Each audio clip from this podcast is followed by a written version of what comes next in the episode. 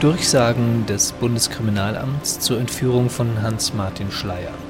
7. August 1977 Archiv des Südwestrundfunks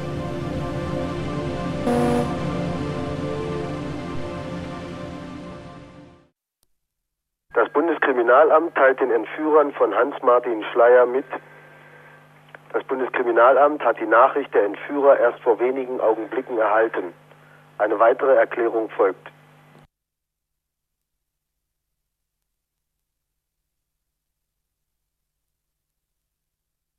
Das Bundeskriminalamt teilt den Entführern von BDI-Präsident Schleyer mit, eine Abspielung des Videobandes ist wegen der verspäteten Übermittlung derzeit noch nicht möglich.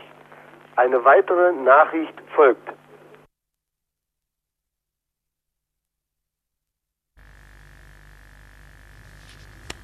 Meine Damen und Herren, die erwartete Mitteilung zum Entführungsfall Schleier, um deren Verbreitung wir gebeten worden sind, liegt jetzt vor. Sie hat folgenden Wortlaut.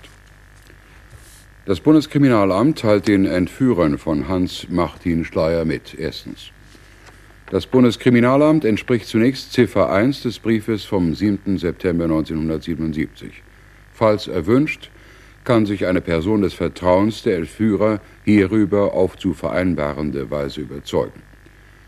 Das Bundeskriminalamt stellt anheim, diese Person als Kontaktperson zu bestellen, um Unklarheiten durch parallel eingehende Desinformationen und hinderliche Zeitverluste zu vermeiden.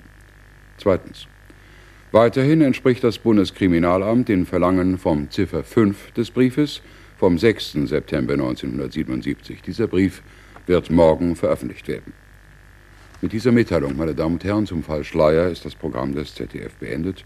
Wir wünschen Ihnen eine gute Nacht.